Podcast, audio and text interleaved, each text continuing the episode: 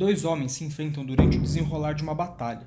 Um dos guerreiros, um lanceiro, sobrepuja seu adversário que cai diante de seus pés.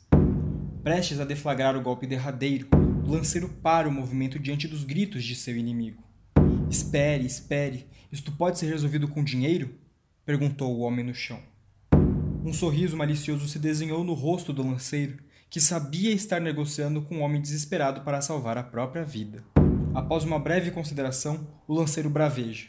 Bom, levando sua cabeça até os comandantes do campo de batalha, eu ganharia só uma recompensa de 20 ou 30 moedas de cobre. Então diria que umas 100 moedas de prata. 100 moedas de prata era o valor equivalente ao soldo anual de um samurai da época, praticamente impagável para um homem naquelas condições. O guerreiro derrotado, assistindo a lança de seu oponente dançar perante o fracasso de suas tentativas de negociação, aceita a proposta. Que seja então. Aqui tem 30 moedas de cobre. Aceite como adiantamento. E o restante? perguntou o lanceiro. Em um gesto simples, o homem puxou um pedaço de pano das vestes, sobrepôs a mão direita sobre a testa ensanguentada e carimbou o tecido com a palma da mão avermelhada. Aquela era uma promissória selada com sangue, uma desonrosa tentativa de enganar a morte. Poderia ser na próxima estação ou dali a uma década, não importava. Algum dia, um tomador de promessórias bateria à porta daquele homem, e se ele não honrasse com a sua promessa, seria-lhe tomada a cabeça.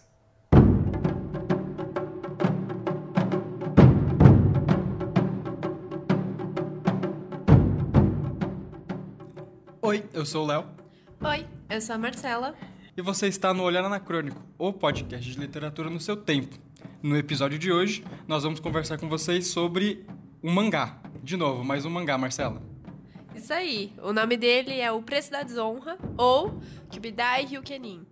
Do grande mestre dos mangás, Hiroshi Hirata, agora com vocês neste nosso episódio.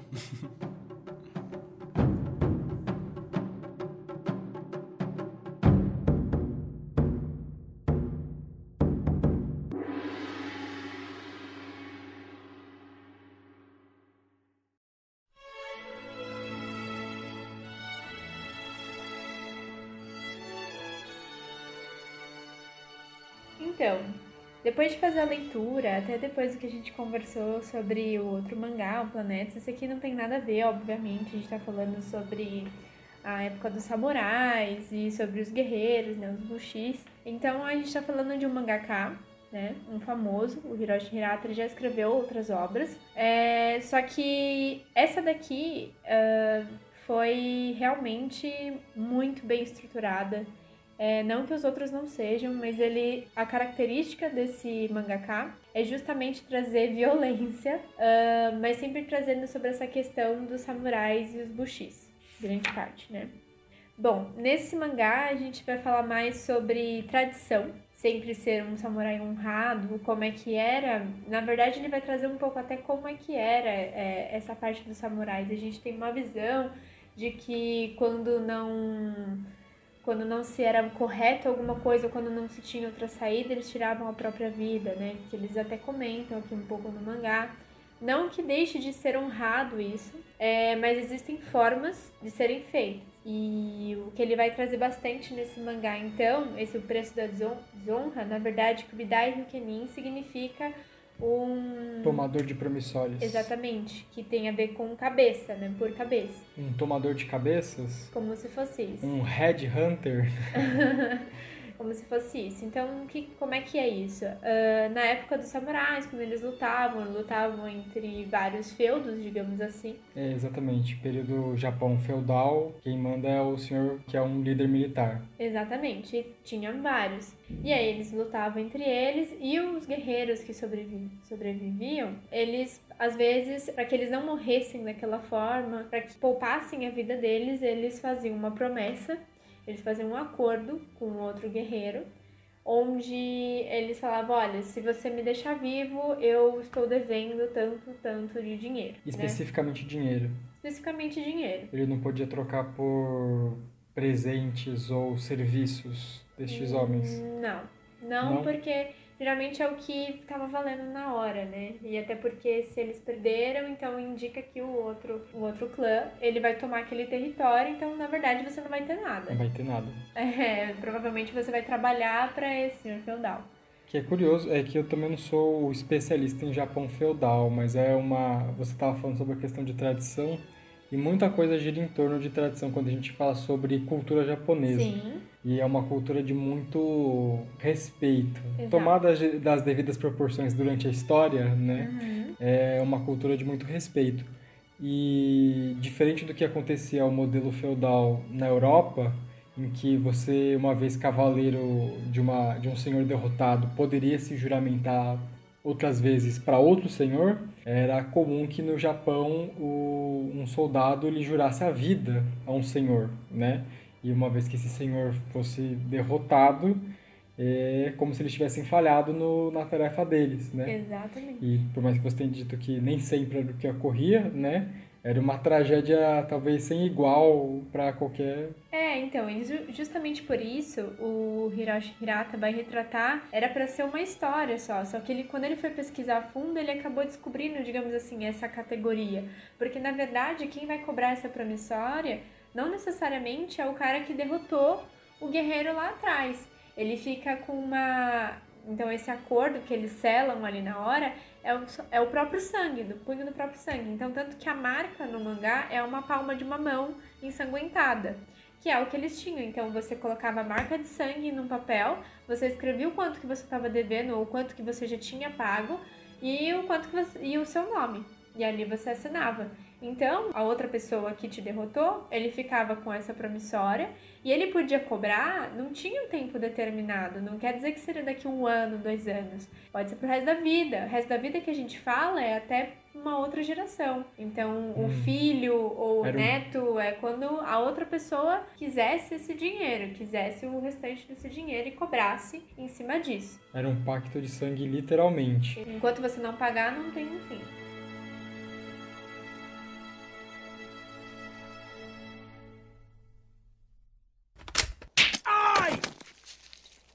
Legal, já chega. Desonra, desonra pra toda a sua família. Pode anotar aí. Desonra pra tu, desonra pra tua vaca, desonra... Para!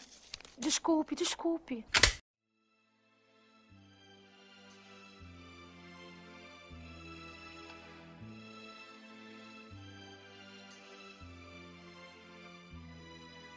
E então, é, na verdade, foi uma descoberta dele também, porque ele também não sabia, assim como tem muita gente que desconhece essa categoria, digamos assim, uh, desse tomador de promissórios, porque aí depois se passa um tempo e o senhor feudal, ou aquela pessoa que ficou com a promissória, ele contrata um tomador de cabeças. Que não necessariamente é um guerreiro do clã, nem nada Exatamente. do tipo. Exatamente. Ele contrata por fora e fala: olha, tá aqui a promissória, eu quero tanto eu preciso desse dinheiro. Então ele vai atrás, vai, vai ver quem é e aí, imagina, época feudal, a gente tá falando de uma época que. Como é que ele vai achar uma pessoa se ele não tem nem não, foto? Pessoas não tinham endereço fixo. Exatamente, até porque ele podia ter se mudado, se passou muitos anos, muitas que, no caso, seria a primeira coisa que eu fizesse um pacto de sangue. Eu me mudava, talvez para ele um pouco mais ao norte, talvez um pouco mais a uhum. leste, mudava de nome então, é, quando ele vai retratar essa história, justamente a gente tem um pensamento, mas a gente tá falando de samurais. E aí eles vão comentar bastante sobre essa questão da honra no mangá, que também é uma questão de tradição oriental, não, não só japonesa. Especificamente japonesa. Exatamente. Então, é, o que a gente precisa pensar é que, assim, são, então são compilados de, se eu não me engano, são seis histórias, contando o prólogo, né, explicando quem é o tomador de promissórias. Então não fica só em uma, né? Uhum. Em uma, uma cabeça só, digamos assim. E é incrível como, assim, além de todas as histórias serem mega, ultra mega violentas, nada do jeito que você espera que vai ser. Não é que ele vai conseguir o dinheiro de volta, como também não é que ele vai matar todo mundo. Então, ele. E aí parece até que ele é o mais honrado, digamos assim, porque. E aí é o que ele vai comentar, tem até notinhas no, no, no mangá, nas histórias, algumas notinhas embaixo, quando você presta atenção, falando que conforme o tempo foi passando, essa prática começou a se tornar cada vez mais comum. Então, as pessoas quando te derrotavam cobravam uma fortuna, um dinheiro que você nunca ia ter para pagar. E a pessoa no desespero, e até, né, sacanagem, porque a pessoa tá desesperada ali pela vida dela, e ela vai lá e vai prometer, né, mundos e fundos, mas não quer dizer que ela vai ter. Mas numa perspectiva oriental, não tem essa de tipo, antes uma boa morte honrada do que uma vida de desgraça, na desgraça? Então, ele vai retratar um pouco sobre essa questão, sobre tirar a sua própria vida. É melhor morrer do que eu ficar com alguma dívida. Mas a verdade é que todo mundo é ser humano. No último momento, você vai querer lutar pela sua vida. É isso que ele vai trazer um pouco. Então, então ele a... acaba dando até uma desconstruída nesse perfil que a gente tem do guerreiro imaculado. Exatamente. Na verdade, tem grande parte deles, e é isso que, que ele vai contar, que durante essa época dos samurais, o que aconteceu muito é que então você tinha ali pessoas cobrando preços exorbitantes pela sua própria cabeça. Você tinha esses tomadores de promissórias que às vezes cobravam até a mais. Você tinha gente aparecendo com promissórias que nunca existiram para conseguir dinheiro. Todo mundo no desespero de conseguir dinheiro. Sim. E se você não pagasse ou se você deixasse isso para sua família, o bom nome da sua família estava manchado. Exatamente. E quem estava lá para testemunhar que você de fato não tinha feito um pacto. Exatamente. Não tinha exame então, de sangue. Era difícil comprovar. Então ele vai comentar que vai existir então ambos os lados. Vai existir gente então falsificando promissórias, vai existir pessoas que realmente ficaram devendo e que davam um jeito de sumir, colocavam a culpa em outro. Então. E aí ia ter os caçadores de promissórias, os Isso. caçadores de cabeças e os caçadores de caçadores de mentirosos. tipo assim. então vai ter um pouco de tudo.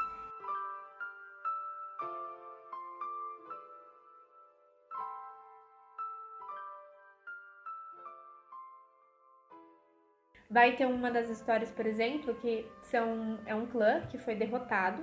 E aí eles trabalham para o senhor feudal da, daquela região lá, que eles perderam há um tempo atrás.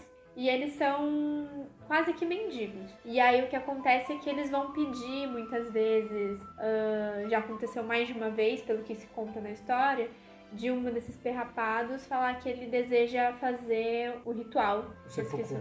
Isso, exatamente. Os japoneses, por tradição também, nossa, de fazer de uma forma muito justa, muito limpa, ter um lugar apropriado para se fazer isso. Ter as ferramentas apropriadas para se realizar isso. É, vai acontecer uma dessas histórias, algum desses perrapados chega na porta então do senhor feudal da cidade e fala que ele deseja fazer o seppuku. Por quê?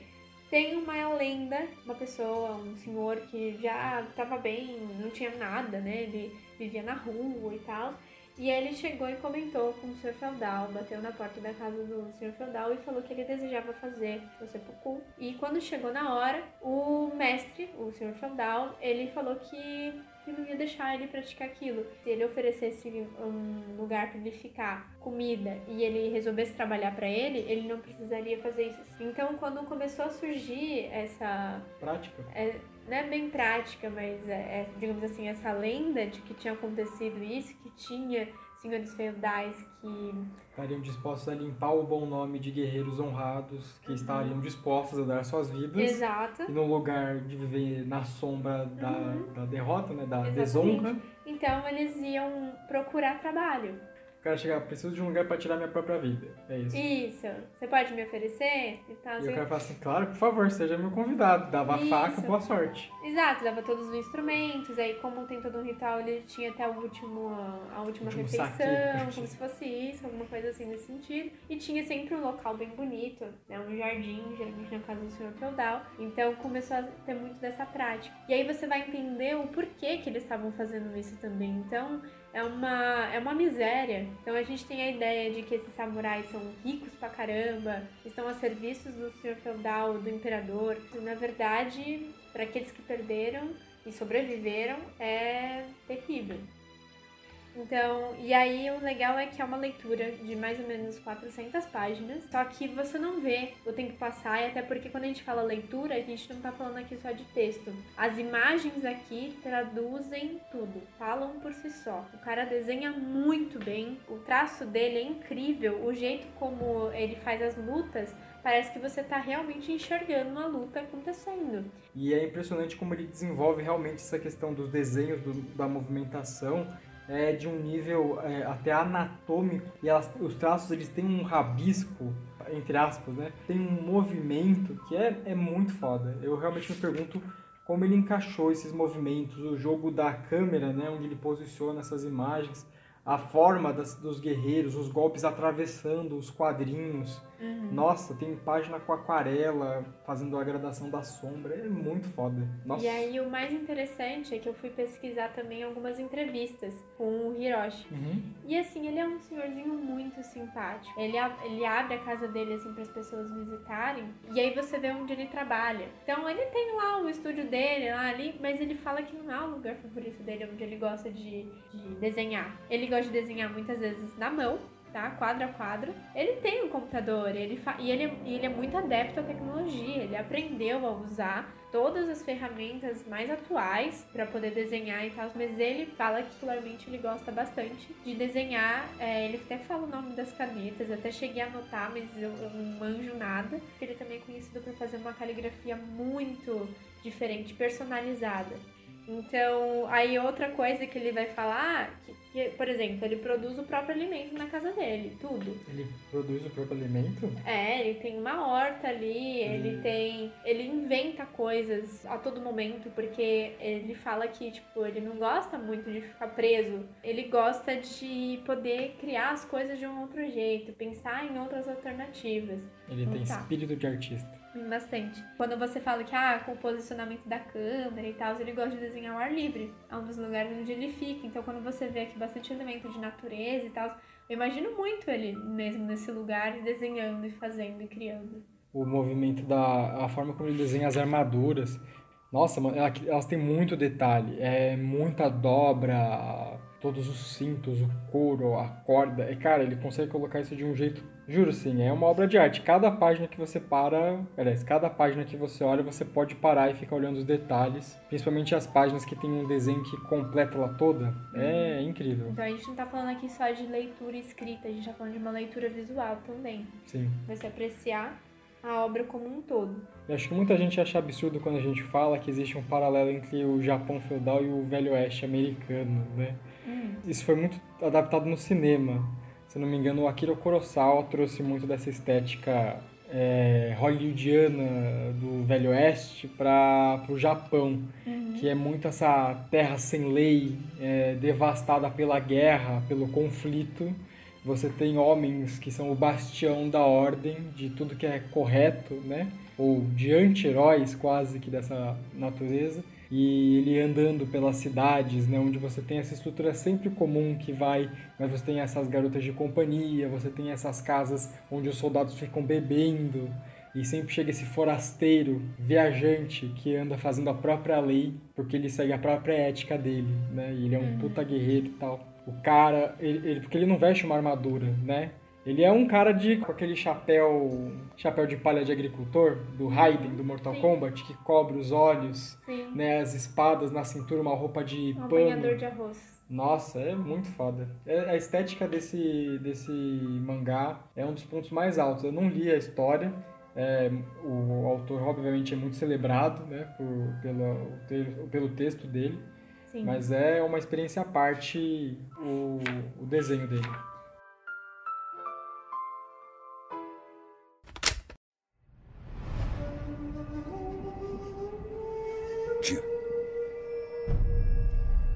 Quando lutamos, encaramos os inimigos.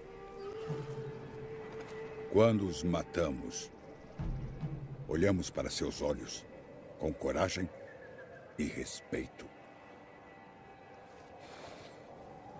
É isso que nos torna samurais.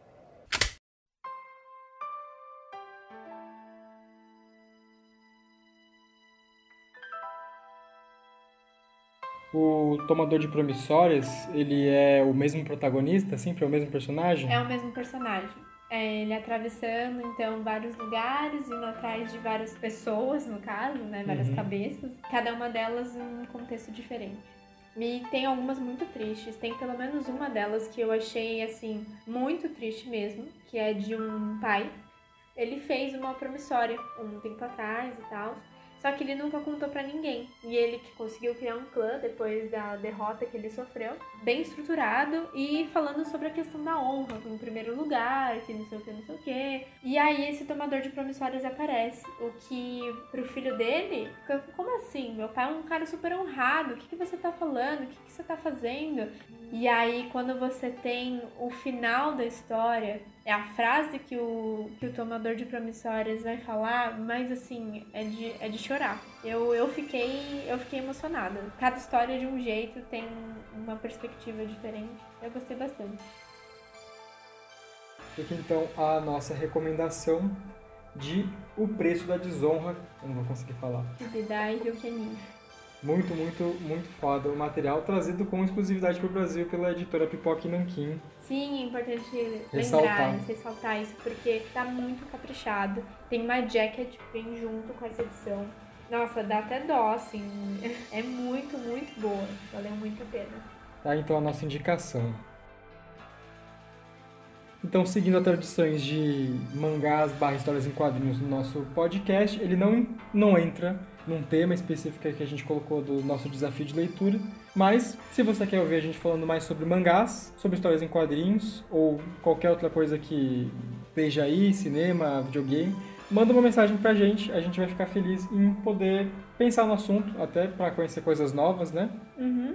Como foi o caso No caso, a gente teve aqui ah, algumas indicações, mas eu vou citar uma hoje, que é a do Ângelo Asson. Ele tem uma página no, no Instagram também, mas ele chegou a enviar pra gente então um link com os, os livros que ele já tem publicado. São livros físicos, tem também na versão digital. Fiquem à vontade para vocês darem uma olhadinha. E parece ser legal a gente fomentar um pouco da literatura brasileira por aqui também. O arroba dele, arroba Ângelo Asson, tudo junto, ou arroba divagan- divagando em vagão, que é o nome do livro que, no caso, eu e o Léo a gente tinha achado bem interessante. É, mas fica talvez uma dica para quem quiser dar uma olhada e depois quiser comentar com a gente para ver se gostou. Com certeza. Então, se vocês tiverem indicações, tanto de coisas para a gente poder trazer para cá ou até para indicações pessoais para a vida mesmo, a gente está aberto para conhecer coisas novas. Muito obrigada por nos acompanhar até aqui e até a próxima! Até, galera!